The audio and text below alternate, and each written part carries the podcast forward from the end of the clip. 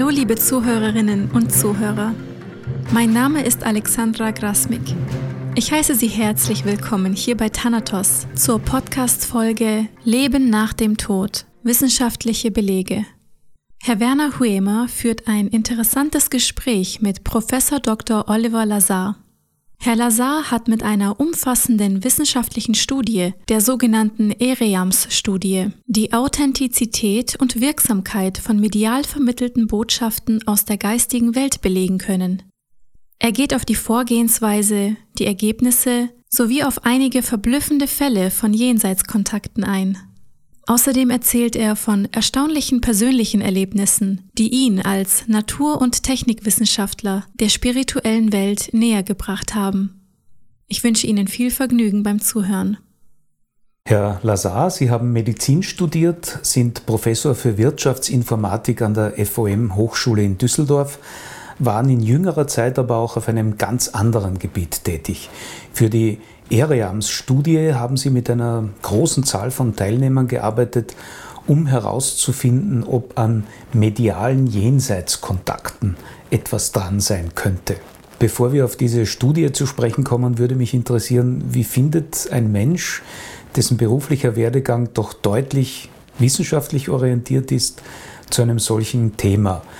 Gab es besondere Erlebnisse oder Ereignisse, die Sie dazu getrieben haben? Ja, genau so ist das.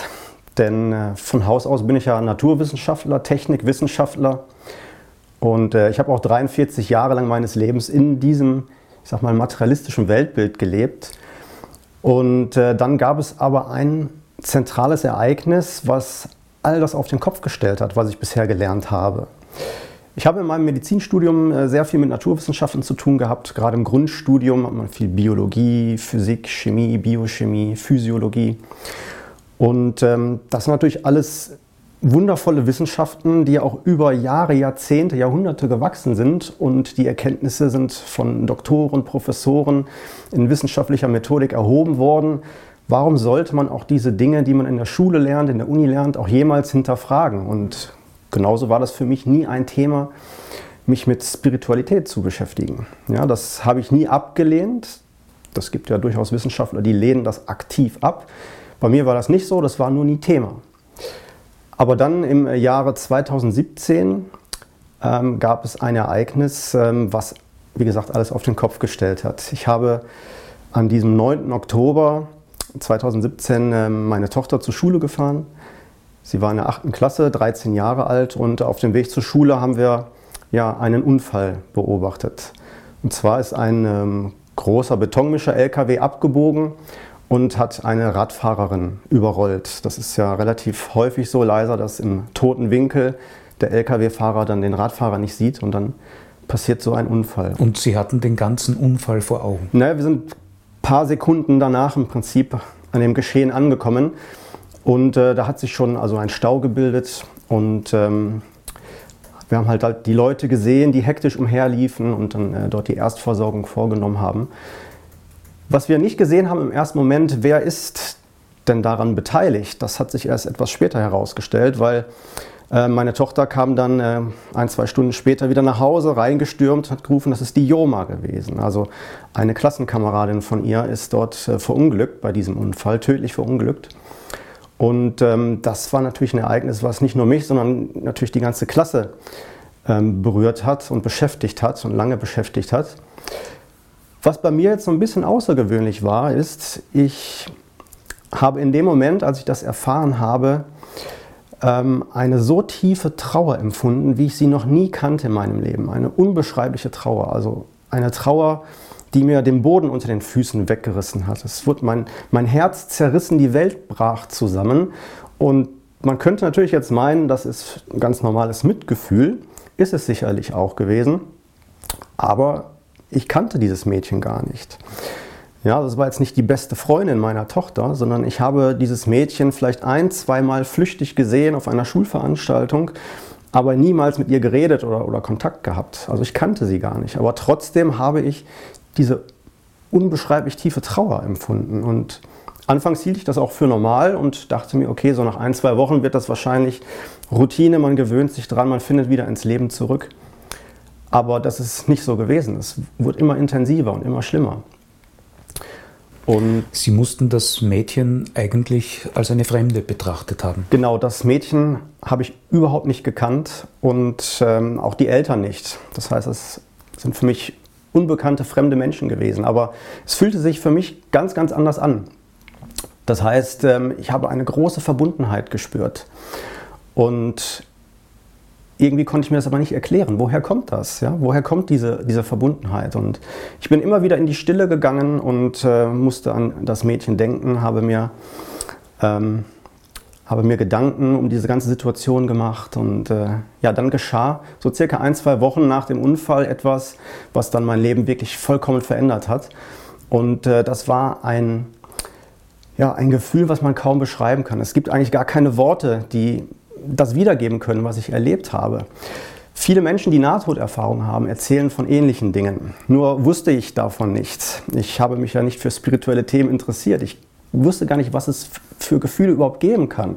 Und das Ganze begann im Grunde genommen mit einem inneren Vibrieren und einer unglaublichen Gänsehaut, die an meinem Körper auf der linken Körperseite auf und ab lief. Ja, das war jetzt nicht wie, wie so ein Frösteln, sondern das war wirklich wie von außen an mich herangetragen. Eine Gänsehaut, die ich in meinem Leben noch nie so gespürt habe. In welcher äußeren Situation waren Sie da? Ich saß in äh, meinem Zimmer, ruhig auf meinem, meinem Sofa und habe einfach in Gedanken so ein bisschen an äh, die Situation durchgespielt, an das Mädchen gedacht. Und in dem Moment ist das passiert. Und mich durchströmte plötzlich eine so unendlich, eine so unendlich große Liebe ja, die, kann man, die kann man nicht in Worte fassen. Das war eine Liebe, wie ich sie noch nie im Leben gefühlt habe. Und das war, als würde das ganze Universum strahlen. Also ich habe Licht wahrgenommen, aber, aber angenehm. Und das war nichts, was ich in irgendeiner Form hätte hinterfragen müssen, weil das in einer solchen, in einer solchen Echtheit und in einer solchen Markanz auf mich zugekommen ist, dass ich das auch nie in, in Frage stellen würde. Und das hat mich natürlich äh, irgendwie umgehauen, weil ich dachte, was war das denn? Ich konnte das überhaupt nicht einsortieren. Ja, mir liefen die Tränen vor Freude herunter. Und auf der anderen Seite hatte ich diese unendlich große Trauer in mir. Das war also wirklich so eine Achterbahnfahrt der Gefühle. Also wie kam ich jetzt von dieser größten Trauer plötzlich in diese unendlich große Liebe? Und äh, wie kann man das erklären? Was ist das? Und äh, dann begann im Grunde genommen meine Reise. Ich habe genau gewusst, das ist ein einschneidendes Erlebnis, weil das, das war ein solch, solch ein intensives Erlebnis, das kann man nicht einfach wegwischen. Und äh, das war dann der Startschuss für meine Reise, wo ich mich dann ja, äh, in, in, die Bibliotheken gesetzt habe, wo ich mir Bücher besorgt habe, wo ich im Internet recherchiert habe, wo ich Videos geschaut habe und geguckt habe, was gibt es denn da, was erzählen denn andere Leute und äh, so bin ich dann in erster Linie auch auf die Nahtoderfahrungen aufmerksam geworden, wo die Leute dann in Übereinstimmung zu meinen Erlebnissen genau auch von dieser unendlich großen Liebe erzählten. Und dann dachte ich, oh, das haben andere Menschen ja auch. Das ist ja interessant. Und ich habe dann in kürzester Zeit so viele Bücher gelesen wie in den 43 Lebensjahren zuvor zusammen nicht. Und äh, das ließ mich nicht mehr los, dieses Thema. Nochmals zurück zu Ihrem Erleben. Wie ging es dann zu Ende? Ähm, naja, es ging eigentlich gar nicht zu Ende. Es ging dann immer weiter. Das war ein Erlebnis, was sich immer wiederholte. Ich habe dann auch angefangen zu meditieren und in den Meditationen kann ich das bis heute immer wieder hervorrufen. Das heißt, ich kann immer wieder in den Kontakt gehen, ich spüre immer wieder diese Liebe, immer wieder diese Gänsehaut und merke einfach, dass von außen ein Bewusstsein an mich herantritt. Ja, das sind also keine Gefühle, die von mir, von, von innen kommen, sondern das sind Gefühle, die von außen an mich herangetragen werden. Und äh, von daher ist das nichts, was äh, ein einmaliges Erlebnis war, sondern das trägt sich bis heute, bis zum heutigen Tage tagtäglich. Ja, das war im Prinzip nur der Startschuss dieser Entwicklung. War oder ist dieses Erleben auch mit einer Art Aufgabe verbunden, mit einem Auftrag, mit dem Gedanken, in dieser Richtung sollte ich jetzt etwas tun? Ja, genau. Das ist im Grunde genommen ähm, für mich jetzt ein Lebenswandel gewesen. Mein komplettes Leben hat sich verändert. Ich habe, ich habe neue Schwerpunkte in meinem Leben und vor allen Dingen habe ich auch das Bedürfnis, äh, die, diese Erkenntnis und das, was ich erlebt habe, mitzuteilen, weil ich auch mit vielen äh, hinterbliebenen und trauernden Eltern Kontakt hatte und äh, gemerkt habe, wie tröstlich das Ganze ist. Wenn man diese, diese äh, Erlebnisse mit anderen Menschen teilt. Das ist ja letztendlich auch dann der Auslöser gewesen, mich ähm, ja, wissenschaftlich mit diesen Dingen auseinanderzusetzen. Weil ich glaube, ähm, gerade in der spirituellen Szene, so nenne ich das mal, äh, die Wissenschaftlichkeit unheimlich wichtig ist, weil es gibt viel Licht, aber es gibt noch mehr Schatten in der spirituellen Szene.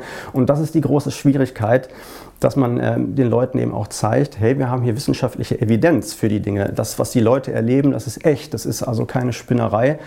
Und da ich ja aus der wissenschaftlichen Welt komme und ich wissenschaftliche Methodik beherrsche, ähm, führte das eine zum anderen. Und äh, deswegen äh, ist das jetzt auch der Grund, warum ich mich mit einer wissenschaftlichen Herangehensweise äh, mit der Spiritualität auseinandersetze. Mhm.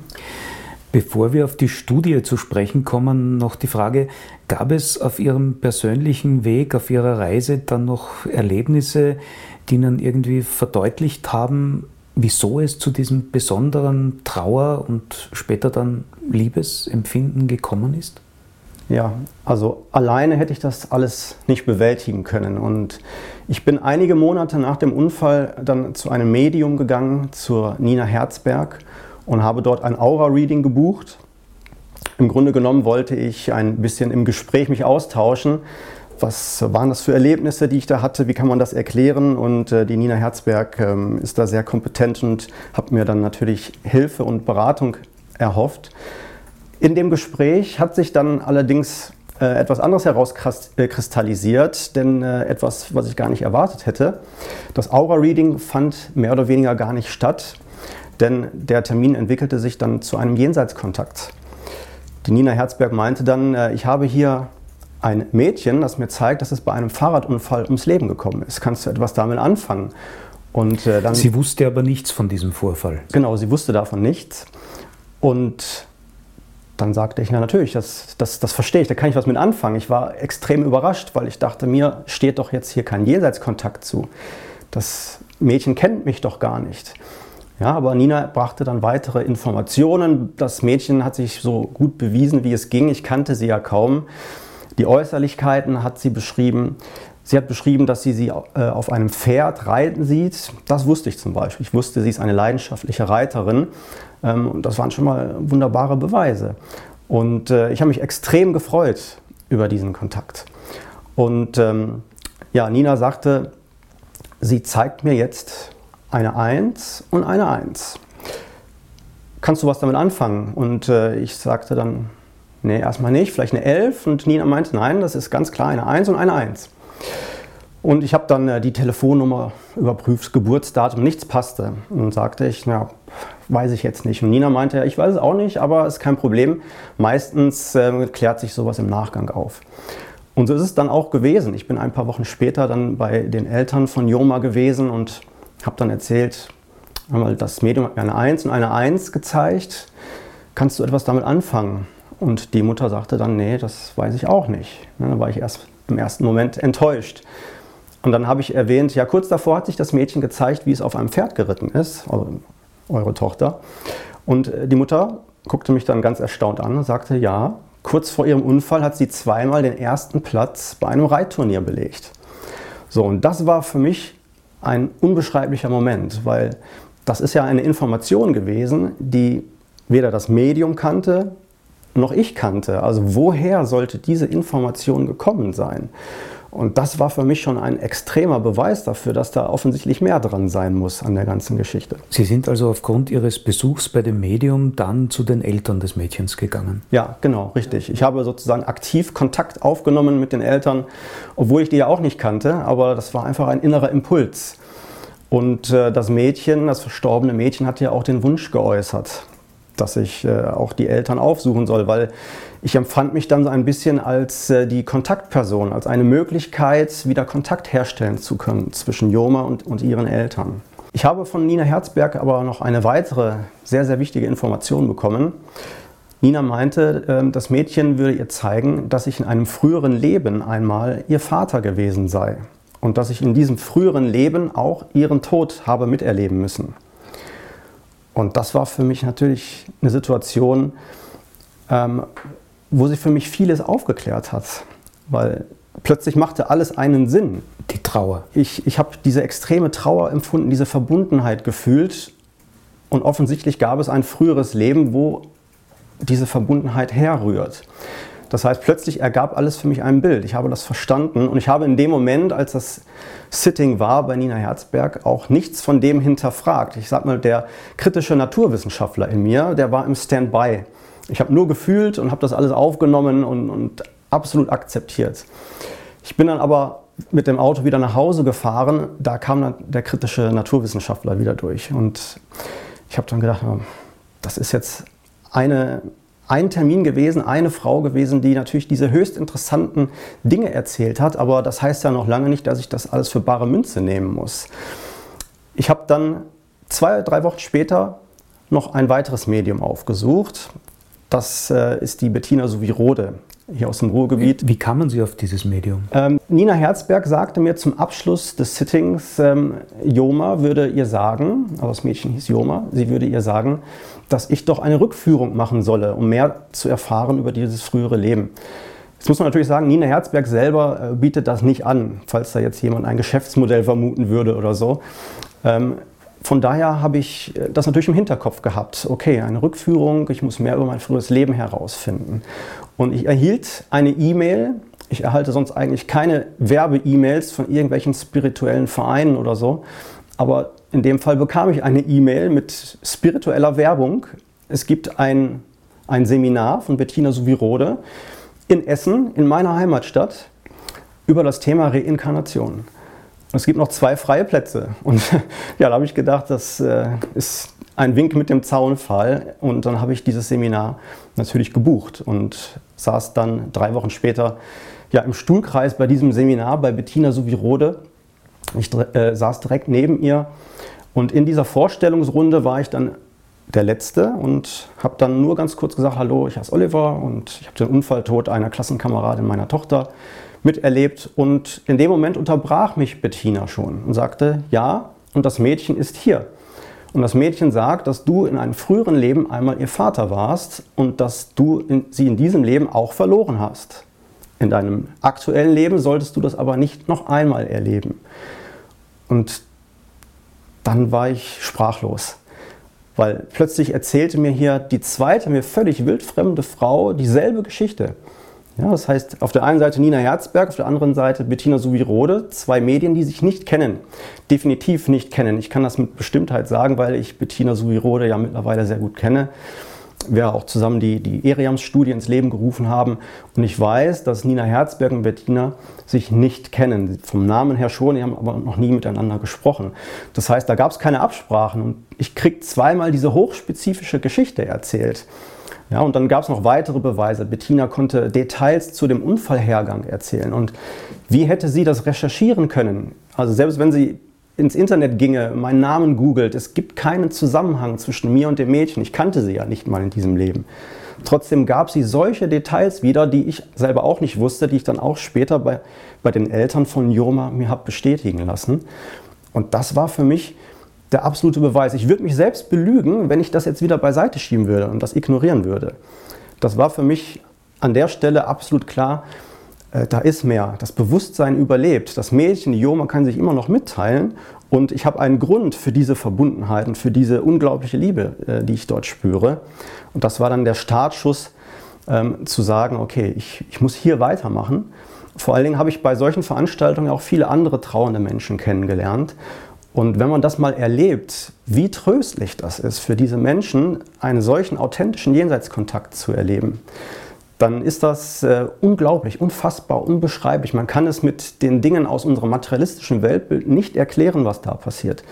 Und gerade diese Tröstlichkeit ist meine Motivation gewesen, diesen äh, wissenschaftlichen Weg einzuschlagen, weil ich glaube, dass man äh, sehr, sehr viele Menschen abholen kann aus ihrem materialistischen Weltbild, wenn man mit wissenschaftlicher Evidenz zeigen kann, hey, hier, guck mal, das Bewusstsein überlebt.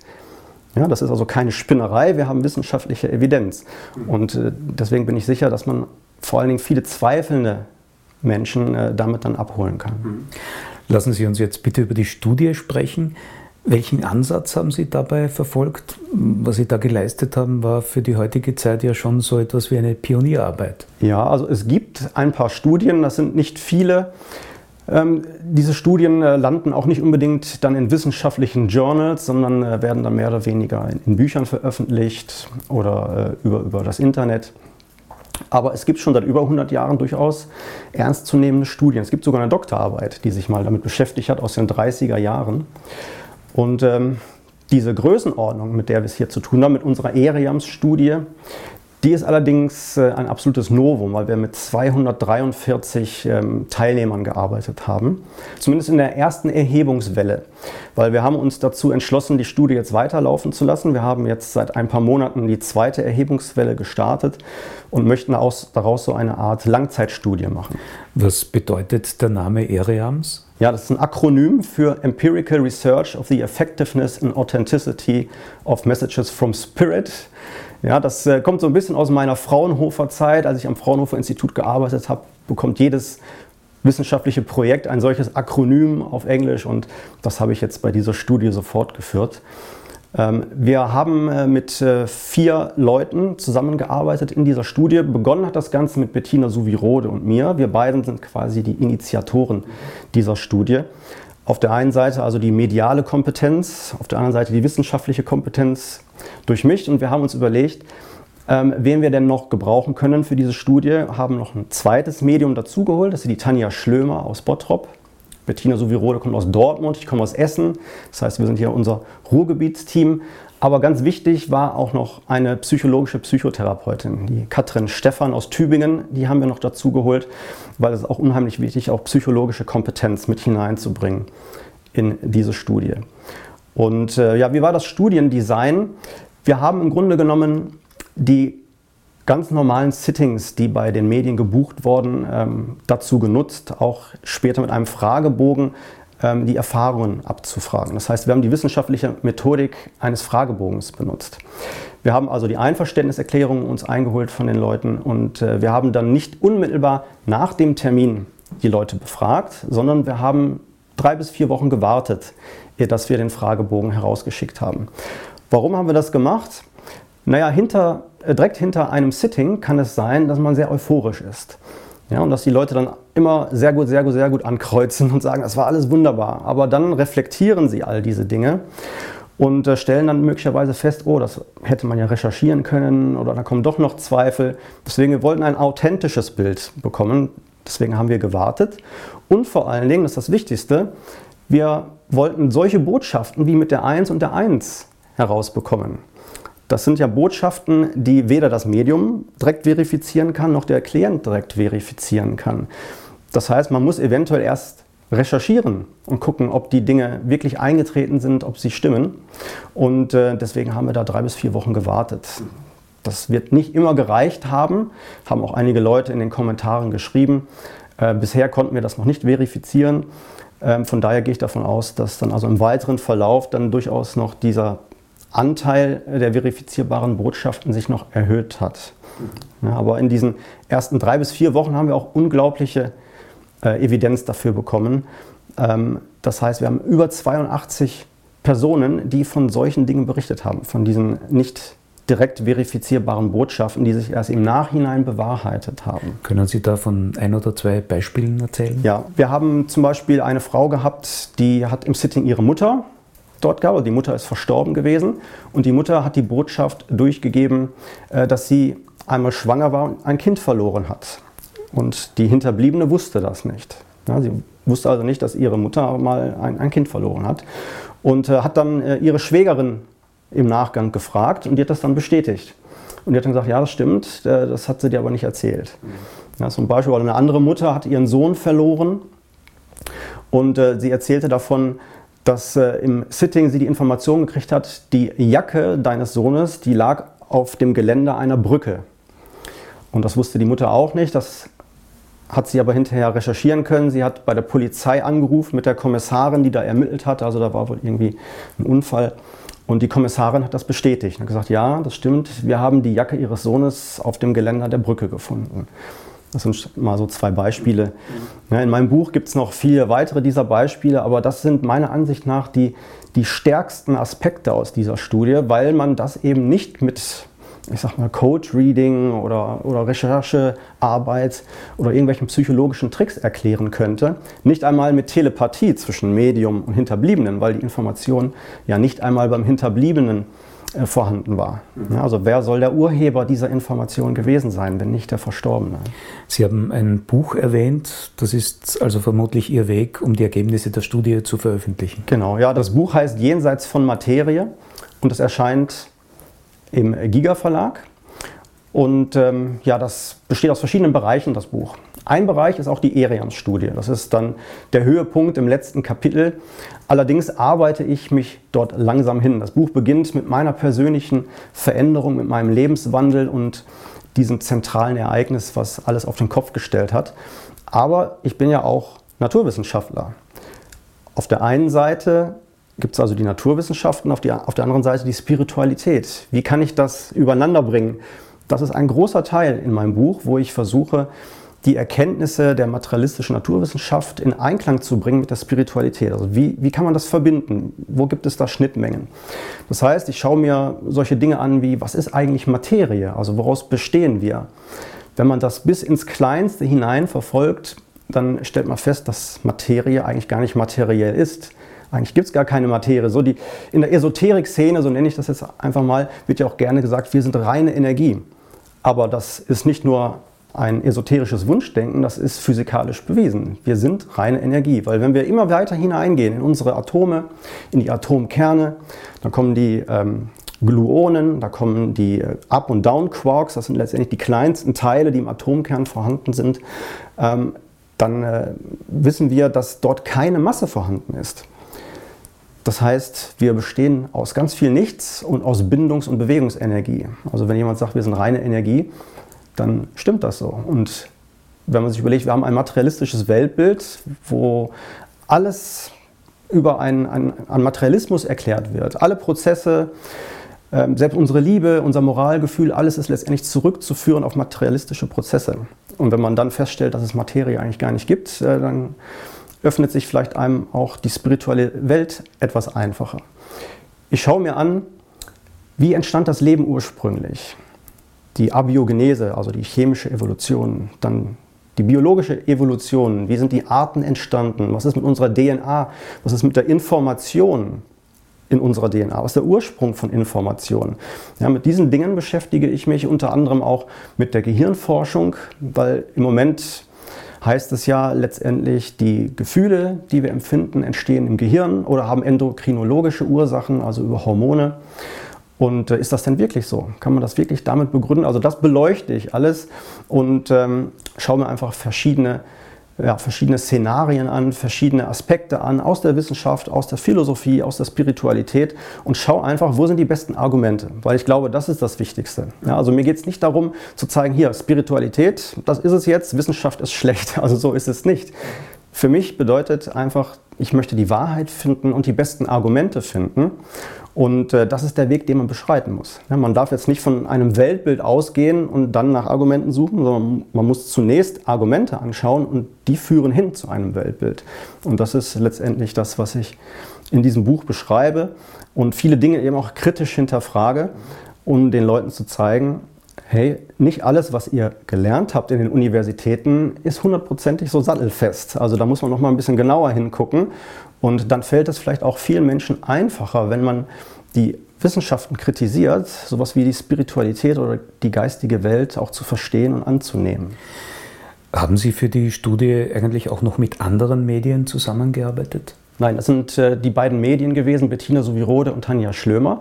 Und die haben einzeln Sitzungen gegeben. Ne? Und in Summe sind es 243 Teilnehmer gewesen. Das sind Teilnehmer aus verschiedenen Ländern gewesen. Wir haben also sogar Leute aus den USA, aus Frankreich, Spanien, Luxemburg, Dänemark, also äh, verteilt auf der ganzen Welt, haben daran teilgenommen. Und äh, diese Sitzungen haben stattgefunden in den jeweiligen Praxen der beiden Medien. Ja, das heißt, wir haben auch nicht mit Verblindung gearbeitet. Es gibt ja durchaus auch Studien, Gary Schwarz zum Beispiel, Etzel Cardenja, die äh, blind verblindete Studien machen. Sprich, äh, das Medium und der Sitter sehen sich gar nicht. Also man weiß gar nicht, für wen man das Sitting gibt. Und wurde dann im Nachgang äh, eine Zuordnung versucht herzustellen. Das haben wir bewusst anders gemacht, weil wir der Meinung sind, dass diese persönliche Verbundenheit zwischen Medium, Verstorbenem und Hinterbliebenen unglaublich wichtig ist. Und dann gibt es natürlich Kritiker, die dann vielleicht sagen, ja gut, wenn das Medium direkten Kontakt mit dem Hinterbliebenen hat, da kann man ja sehr viel auch schon von dem Hinterbliebenen durch geschickte Fragestellungen und psychologischen Tricks herausfinden.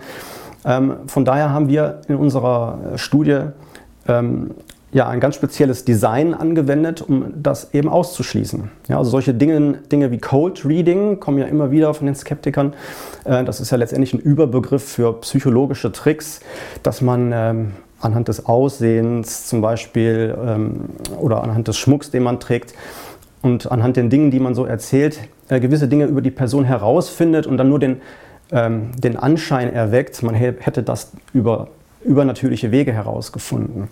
Und äh, das versuchen wir bei uns in unserer Studie eben auszuschließen, dadurch, dass wir uns auf hochspezifische Beweise konzentriert haben. Das ist quasi die Hauptforschungsfrage. Also ist diese Botschaft wirklich authentisch? Stammt sie wirklich von dem Verstorbenen? Und hochspezifisch bedeutet, ähm, dass das keine recherchierbare Information sein darf. Ja, so wenn man ähm, ein Geheimnis hat mit dem Verstorbenen, das niemand wissen kann, das auch nicht im Internet in irgendeiner Form recherchierbar wäre, dann wäre das so etwas, äh, ähm, worauf wir uns dort fokussieren. Mal so ein Beispiel, eine, eine Mutter war im Sitting, äh, die hat ihre Tochter verloren und ähm, dann hat das Medium erzählt, da, deine Tochter, die zeigt mir gerade einen Hasen und einen Fisch. Und die Mutter hat dann in die Kommentare geschrieben, das stimmt, meine Tochter hatte als Haustier einen Hasen und einen einzelnen Fisch. Und sie hat geschrieben, das, das, kann man doch, das kann man ja nicht raten. Ja, und welches Kind hat denn schon einen einzelnen Fisch als Haustier? Und es ist ja auch nicht so, dass das Medium jetzt erstmal zehn verschiedene Haustiere aufzählt, Hund, Katze, Maus und irgendwann mal ist der Richtige dabei, sondern sie sagt sofort, ich sehe einen Hasen und einen Fisch und ja, das stimmt. Ja, das ist mal so ein Beispiel für so eine hochspezifische Information. Oder was ist mit in den Sarg gelegt worden? Ja, die, da werden genau die Gegenstände aufgezählt, die mit in, in den Sarg gelegt wurden. Oder es wird ein Brief mit in den Sarg gelegt und das Medium kann den Inhalt von dem Brief wiedergeben. Oder die letzten Worte am Sterbebett können eins zu eins wiedergegeben werden. Der Verstorbene hatte einen Dialekt, die Hinterbliebenen nicht. Das Medium kann den Dialekt sprechen. Oder einen Sprachfehler hatten wir auch. Ja, dass, dass dann plötzlich das Medium irgendwie so, so einen Sprachfehler imitiert hat. Und man sagt, ja, unser Vater hatte diesen Sprachfehler.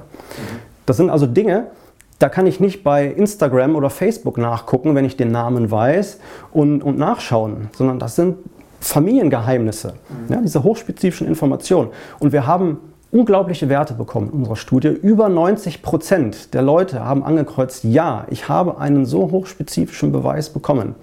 Und da hätten wir jetzt auch niemals mit gerechnet, dass, dass da solche eindeutigen Ergebnisse bei herauskommen. Jetzt äh, unabhängig von Ihrer Studie, Sie haben sich ja auch mit Möglichkeiten befasst, wie es manchmal zu unseriösen medialen Botschaften kommt. Gibt es aus Ihrer Sicht so etwas wie Qualitätskriterien für mediale Kontakte? Ja, ja das, gibt, das gibt es. Ähm, es gibt aber jetzt keine staatlich geprüften Medien oder sowas. Ne? Aber es gibt natürlich Kriterien, auf die man achten muss. Ganz, ganz wichtig ist eine Ausbildung, eine langjährige Ausbildung. Das bedeutet, das Medium sollte auf seiner Homepage auch von dieser Ausbildung berichten, dass sie mehrere Jahre zum Beispiel bei einem Institut, ähm, zum Beispiel Arthur Findlay College, ähm, ausgebildet wurde oder es werden andere Ausbilder, berühmte andere Medien namentlich genannt, wo man die Ausbildung erfahren hat. Das Ganze sollte auch nach dem britischen Spiritismus erfolgen. Das ist äh, diese Beweismethodik. Das heißt, äh, genau dort muss man halt diese spezifischen, hochspezifischen Beweise bringen, sonst kann äh, die Botschaft, die sonst übergeben wird, natürlich nicht angenommen werden. Das ist letztendlich der Kern von, der, von dem britischen Spiritismus. Aber nicht nur das, ähm, äh, dass, dass das Medium äh, seine, seine, seine Ausbildung offenbart, der Anmeldeprozess ist auch immer ein ganz guter Hinweis. Wenn ich jetzt beim Medium anrufe und sage, ich hätte ganz gerne einen Termin und das sagt, okay, kannst morgen um 13 Uhr vorbeikommen, ist auch erstmal ein ungünstiges Zeichen, würde ich sagen, weil gute Medien ähm, sind sehr gefragt. Das heißt, das Ganze funktioniert auch über die Reputation und den Ruf und äh, all die Dinge, die auch im Internet über äh, diese Medien dann verbreitet werden. Und wenn ein Medium gut ist, verbreitet sich das relativ schnell. Und äh, dementsprechend ist der Andrang auch sehr hoch. Ja, das heißt, ein, ein, eine gewisse Wartezeit oder ein professionelles Anmeldeverfahren für einen Termin sind auch sehr gute Hinweise dafür, ähm, dass es sich dort um ein seriöses Medium handelt. Ähm, es gibt die SNU zum Beispiel, die vergibt ja auch Zertifikate. Also ähm, letztendlich ist das ja ähm, äh, eine Organisation, die, die ähm, in Großbritannien ja schon sehr, sehr lange äh, tätig ist und äh, auch Leute professionell ausbildet. Das kann ein Hinweis dafür sein, dass das Medium gut ist, es ist, es ist aber kein Muss. Also es gibt viele sehr, sehr gute Medien, die eben nicht dieses SNU-Zertifikat besitzen und trotzdem hervorragende Arbeit leisten. Gibt es Aussagen von Medien, die Sie von vornherein skeptisch stimmen würden? Ja, wenn das Medium Gar Garantien ausspricht und sagt, ich kann auf jeden Fall einen Kontakt herstellen, ähm, das ist schon ein schlechtes Zeichen, weil es gibt immer mal Situationen, wo kein Kontakt hergestellt werden kann. Das Medium hat einen schlechten Tag oder vielleicht will der Verstorbene auch nicht so richtig oder es ist der falsche Zeitpunkt. Das heißt, ein Medium sollte auch immer eine Geld-Zurück-Garantie anbieten. Das ist auch ganz, ganz wichtig. Ja, das heißt, wenn das mal nach ein paar Minuten nicht funktioniert, kann man das auch aktiv abbrechen von beiden Seiten, dieses Gespräch, und da muss auch nichts bezahlt werden. Ja, es wird natürlich oftmals von Kritikern ähm, äh, geschrieben oder gesagt, dass das dann nur Geldmacherei sei. Aber wenn man eine Geld-Zurück-Garantie anbietet, kann man sich auf jeden Fall äh, da schon auf der sicheren Seite wählen. Was sind zusammenfassend betrachtet die wichtigsten Ergebnisse Ihrer Studie? Die wichtigsten Ergebnisse sind letztendlich die beiden Hauptforschungsfragen, Authentizität und Tröstlichkeit. Das sind die beiden wichtigsten Dinge, die wir uns angeschaut haben. Wir können auf jeden Fall mit Bestimmtheit sagen, mit großer Evidenz, das Bewusstsein überlebt den physischen Körper. Das ist erstmal das Wichtigste. Und das haben wir vor allen Dingen mit einer objektiven Verifikation feststellen können. Das heißt, wir haben jetzt nicht irgendwie 20 Leute mal eben befragt und die haben, ja, ich sag mal so Larifari-Dinge erzählt und man sagt ja, okay, das könnte stimmen, sondern wir haben 243 Leute gehabt. Das ist schon eine Hausnummer. Und ähm, ja, bei so vielen Leuten hat man natürlich auch eine gewisse Evidenz. Das ist eine empirische wissenschaftliche Methodik, die wir eingesetzt haben. Und äh, diese hochspezifischen Beweise konnten wir objektiv verifizieren. Das ist einmal auf einmal ein komplett neues Level an Qualität, was wir hier bekommen haben. Und äh, auf der anderen Seite die Tröstlichkeit. Denn äh, man muss sich vorstellen, wir haben mit, mit extrem stark trauenden Menschen zum Teil zu tun, mit Eltern, die ihre Kinder verloren haben. Und wer einmal mit solchen Menschen zu tun hatte, der weiß, dass es nichts auf der Welt gibt, was diese Leute trösten könnte. Nichts, absolut nichts. Und wenn diese Leute dann aber im Fragebogen ihr Kreuzchen ganz oben machen und sagen, das war sehr tröstlich, dann hat das schon eine gewisse Aussagekraft. Ja, also das ist dann wirklich etwas Besonderes. Wie kann man das schaffen? Und Kritiker sagen ja gerne, ja gut, die, ähm, Eltern, die ihr Kind verloren haben, die möchten ja getröstet werden. Die möchten ja gerne Botschaften bekommen. Ist doch klar, dass die ihr Kreuzchen ganz oben machen. Aber das stimmt nicht. Und das sagt auch unsere psychologische Psychotherapeutin, die seit über 20 Jahren mit diesen Leuten zu tun hat. Sie weiß genau, wie diese Menschen ticken. Und sie sagt, es gibt niemand kritischeren als verwaiste Eltern. Man kann nicht einfach kommen und sagen, ja, dein Kind ist hier, es sagt, es liebt dich. Und die sagen dann, oh, das war aber tröstlich. Nein, die Leute, die sagen nur dann, das war tröstlich, wenn es authentisch ist, wenn man wirklich beweisen kann, das Kind ist noch immer da. Weil die Leute, die wollen es wirklich wissen, die wollen wirklich wissen, ist mein Kind noch da oder ist der Verstorbene noch da. Die wollen sich nicht selbst hinters Licht führen oder sich veräppeln lassen. Die werden nicht plötzlich naiv und dumm. Ne? Das, das wird ja gerne von den Skeptikern ähm, äh, äh, erzählt. Ja? Und das ist genau das Gegenteil. Also wer sich mit diesen Leuten auseinandersetzt, der weiß ganz genau, die lassen sich nicht so leicht überzeugen. Ganz im Gegenteil. Nachgefragt zum Thema Tröstlichkeit. Haben Sie diesbezüglich auch Zahlen? Was hat Ihre Studie konkret gezeigt? Also wir haben bei 82 Prozent der Leute das Kreuzchen ganz oben bekommen. Das heißt, die Leute haben gesagt, es war sehr tröstlich. Und weitere 14 Prozent haben gesagt, es war immerhin noch ein wenig tröstlich. Das heißt, wir haben, wenn man das mal zusammennimmt, 96 Prozent Tröstlichkeit. Und wenn man das mal vergleicht mit dem, was möglicherweise die Schulmedizin leisten kann, dann muss man sagen, ähm, dass so ein authentischer Jenseitskontakt eine unglaubliche Power besitzt. Ich denke, dass das Beste im Umgang mit und in der Behandlung, nenne ich es mal, mit Trauernden, ist eine Kombination aus Schulmedizin, Trauerbegleitung und Jenseitskontakten. Das müsste man sich ja fast schon vorwerfen, wenn man trauernden Hinterbliebenen einen Jenseitskontakt nicht anbieten würde, wenn man sieht, wie tröstlich das Ganze ist. Kommunikation mit Verstorbenen, was ist Ihr Eindruck? Wollen sich Verstorbene in der Regel mitteilen? Die möchten sich absolut mitteilen. Und das ist auch erstmal das absolut Wichtigste, dass nämlich Beweise durchkommen. Also ein Verstorbener möchte Beweise durchgeben, damit der Hinterbliebene auch wirklich weiß, der ist wirklich da. Das ist immer das Erste. Wenn man letztendlich sich selber beweisen konnte, kommen natürlich weitere Themen. Das hängt dann immer davon ab, was war das für eine Beziehung zu Lebzeiten. Es gibt ja durchaus auch Familien, ähm, wo, wo, wo es viel Streit gab. Also nicht immer ist der Verstorbene der liebevolle Vater gewesen oder der liebevolle Opa. Möglicherweise gab es auch viel Streitereien. Man ist im Streit gestorben, da gibt es offene Fragen. Ja, das heißt, äh, auch viele Hinterbliebene haben bei uns in den Fragebogen angegeben, wir hatten noch viele offene Fragen, Dinge, die nicht ausgesprochen wurden. Und dann bietet so ein Jenseitskontakt die Möglichkeit, ähm, diese Dinge dann nochmal zu klären. Das ist also vor allen Dingen auch bei den Eltern wichtig, deren Kind zum Beispiel Selbstmord gemacht hat, weil diese Eltern sich oft ganz, ganz große Vorwürfe machen, dass sie nicht da waren für ihr Kind. Und äh, da werden dann äh, offene Fragen noch nachträglich geklärt.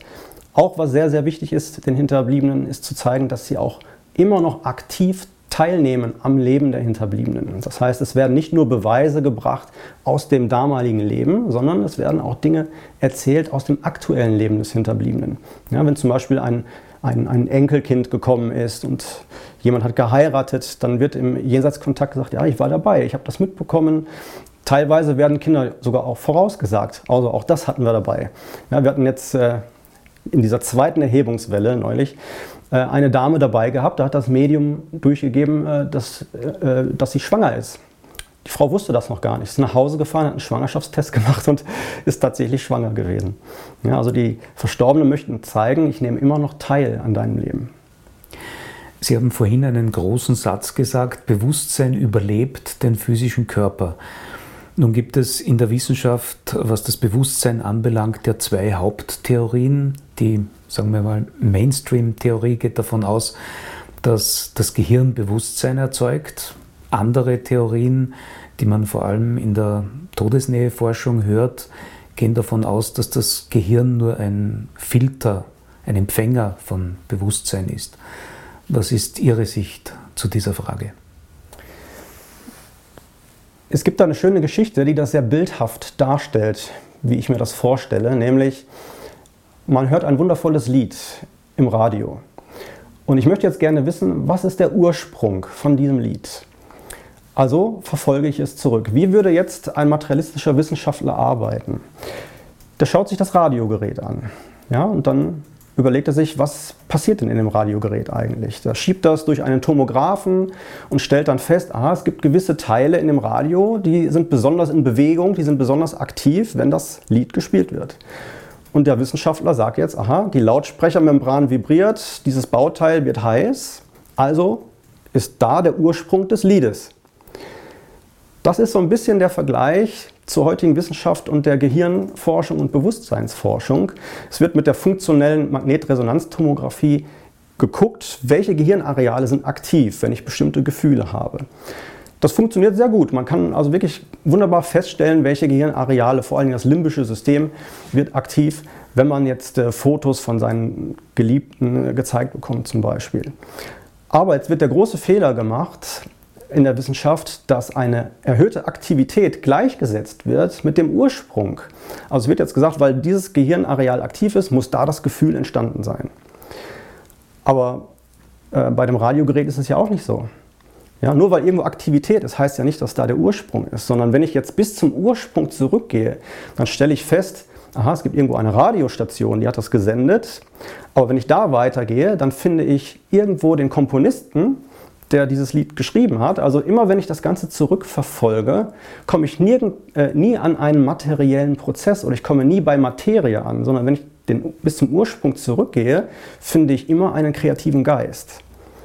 Und das ist das, was unsere Wissenschaft gänzlich ignoriert. Das heißt, unsere Wissenschaft hört an der Zellwand auf und versteht nicht, dass es darüber hinaus noch weitere Dimensionen, noch weitere Realitäten gibt. Alle Informationen und Erkenntnisse zu diesem Thema zusammengefasst aus Ihrer Sicht, was passiert beim Sterben? Was ist der Sinn des Lebens? Haben Sie so etwas wie ein Gesamtbild entwickelt? Ja, wir leben dieses Leben meiner Ansicht nach, um zu wachsen. Das heißt, es gibt auch viele leidvolle Leben. Ja, es wird ja auch immer wieder von den äh, äh, Skeptikern und Kritikern gesagt, äh, wie kann es so viel Elend und Schmerz geben auf dieser Welt, wenn es doch einen Gott gibt oder geben soll.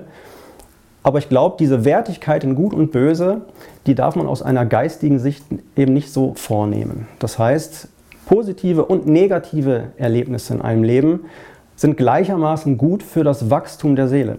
Und das ist der Grund, warum wir hier sind, weil wir können offensichtlich als Geist oder als Seele gewisse Entwicklungen nicht, nicht erreichen in der geistigen Welt und müssen dafür in diese materialistische, duale Welt inkarnieren. Damit wir auch einfach mal lernen, was bedeutet Leid, was bedeutet Verlust, was bedeutet äh, behindert zu sein, was bedeutet zu trauern. All diese Erfahrungen kann ich offensichtlich als reine Seele nicht machen, weil so wie ich das empfinde, ein Stück weit durfte ich ja hineinschnuppern in diese geistige Welt, ist, dass, dass wir dort nur Verbundenheit und Liebe fühlen. Und wenn wir nur Verbundenheit, Liebe und Licht kennen, dann ist es schwer, dieses als solches auch zu erkennen. Aber wenn man mal durch die Täler geschritten ist, wenn man das Leid erfahren hat, dann kann man ja dieses Gefühl der Liebe und der Verbundenheit auch in einer ganz anderen Qualität wahrnehmen. Würden Sie sagen, das Licht, die Liebe, die Verbundenheit, die Sie erlebt haben, ist Ihre, unsere geistige Heimat? Ja, absolut. Also das habe ich in meinem Buch auch als meine Heimat beschrieben. Das heißt, äh, sobald ich in Verbindung gehe, habe ich das Gefühl, ich bin zu Hause. Da bin ich eigentlich zu Hause und habe hier mehr oder weniger meinen Job zu erledigen. Und in gewisser Weise freue ich mich auch dann darauf, wenn das Leben irgendwann mal vorbei ist, weil ich die Gewissheit habe und weiß, dass es dort weitergeht und dass es wie ein äh, nach Hause kommen ist. Was ist der Tod? Nur ein Übergang? Der Tod ist nur das Ende des physischen Seins. Im Grunde genommen steigen wir nur aus. Also es ändert sich nicht viel, nur dass wir ja wie bei einem Auto einfach die Tür aufmachen, aussteigen, die Tür zuknallen und das Auto wird verschrottet, unser Körper wird verschrottet. Aber wir selbst sind reine Energie, Liebe, Seele und überstehen den materiellen Körper. Nahtoderfahrene und Menschen mit anderen spirituellen Erlebnissen haben sozusagen einen Einblick in das Jenseits oder wenigstens in den Übergang zum Jenseits. Medien zeichnen ganz konkrete Bilder über das Leben im Jenseits. Haben Sie so etwas wie ein Gesamtbild? Wie sieht das Jenseits aus? Ein Bild bekommen habe ich nicht, aber für mich selbst natürlich versucht zu entwickeln. Ich glaube, ein ganz entscheidendes Kriterium ist, dass äh, es in der geistigen Welt weder Raum noch Zeit gibt. Und das ist etwas, was wir uns als Menschen nicht vorstellen können. Also wir brauchen Raum, wir brauchen Zeit, um überhaupt existieren zu können. Wir denken an Vergangenheit, wir denken an die Zukunft, wir möchten jetzt irgendetwas tun, dass es uns in Zukunft besser geht. Das sind Dinge, die wir in der geistigen Welt so nicht haben. Die Quantenmechanik zeigt uns das ja auch. Da gibt es ja wunderbare Experimente mit dem Doppelspalt und äh, verschränkten Teilchen, die uns ja auch auf physikalischer Ebene zeigen, dass es Realitäten gibt ohne Zeit, ohne Raum. Und die geistige Welt hat also auf uns hier auf der Erde einen ganz anderen Blick, wenn Zeit plötzlich keine Rolle mehr spielt. Aber es wird für uns Menschen unheimlich schwer sein, ähm, diese Welt, diese geistige Welt fassen zu können, beschreiben zu können. Da sind wir mit unseren beschränkten Fähigkeiten, die wir hier auf der Erde haben, einfach nicht zu befähigt. Und ähm, von daher können wir immer nur so einen kleinen Blick hineinwerfen, eine kleine Ahnung bekommen, aber wir werden das, denke ich, erst dann verstehen und auch erklären können, wenn es soweit ist und wir, wir selbst hinübergehen. Würden Sie sagen, das Jenseits ist in hohem Grad individuell? Sieht für jeden Menschen anders aus? Ja, es gibt verschiedene Ansichten dazu. Ich bin mir auch noch nicht ganz im Klaren, ähm, wie es dann wirklich sein wird. Es gibt Leute, die berichten davon, dass es Welten sind, die man wirklich anfassen kann. Dass es nicht so ist wie im Traum, dass das alles so ein bisschen verschwommen ist. Andere sprechen wiederum davon, dass, ähm, dass gar keine festen Gegenstände oder Landschaften sichtbar sind, sondern dass man nur Licht hat und äh, sich nur als Gefühl wahrnehmen kann. Ich denke, wir müssen letztendlich äh, abwarten, bis wir alle sterben, dann werden wir es selber erfahren. Sie haben schon davon erzählt, dass Sie Ihre Studie fortsetzen. Was sind die Ziele dabei? Ja, letztendlich möchten wir die bisherigen Erkenntnisse bestätigen. Ja, und das geht natürlich mit äh, großen Teilnehmerzahlen besser als mit kleineren Teilnehmerzahlen. Und äh, da wir es geschafft haben, diese Studie in unseren ganz normalen Alltag zu integrieren, in die Abläufe zu integrieren, haben wir uns entschlossen, wir lassen das einfach weiterlaufen. Und äh, in gewissen Zeitfenstern werden wir immer wieder aktuell, aktuelle Zahlen herausgeben und schauen, ob sich die bisherigen Erkenntnisse bestätigen, wovon wir im Prinzip ausgehen, weil 243 ist ja auch schon eine sehr große Teilnehmerzahl. Es wird sicherlich auch noch weitere Studien und wissenschaftliche Arbeiten geben, doch ist das erstmal noch Zukunftsmusik, aber das Thema lässt mich natürlich nicht in Ruhe. Ich setze mich jetzt nicht zur Ruhe und äh, werde mich in Zukunft natürlich weiter mit den spirituellen Themen und auch der wissenschaftlichen Herangehensweise äh, auseinandersetzen. Herr Professor Lazar, ich wünsche Ihnen alles Gute für Ihre weiteren Aktivitäten. Vielen herzlichen Dank für das wirklich sehr interessante Gespräch. Ich bedanke mich auch. Vielen Dank. Ich hoffe, Sie haben Gefallen an dieser Podcast-Folge gefunden und dass Sie beim nächsten Mal wieder mit dabei sind. Vielen Dank fürs Zuhören. Besuchen Sie uns bei Interesse auch gerne auf unserem YouTube-Kanal Thanatos TV. Über das Teilen unserer Inhalte sind wir natürlich immer sehr dankbar. Alles Gute und bis zum nächsten Mal.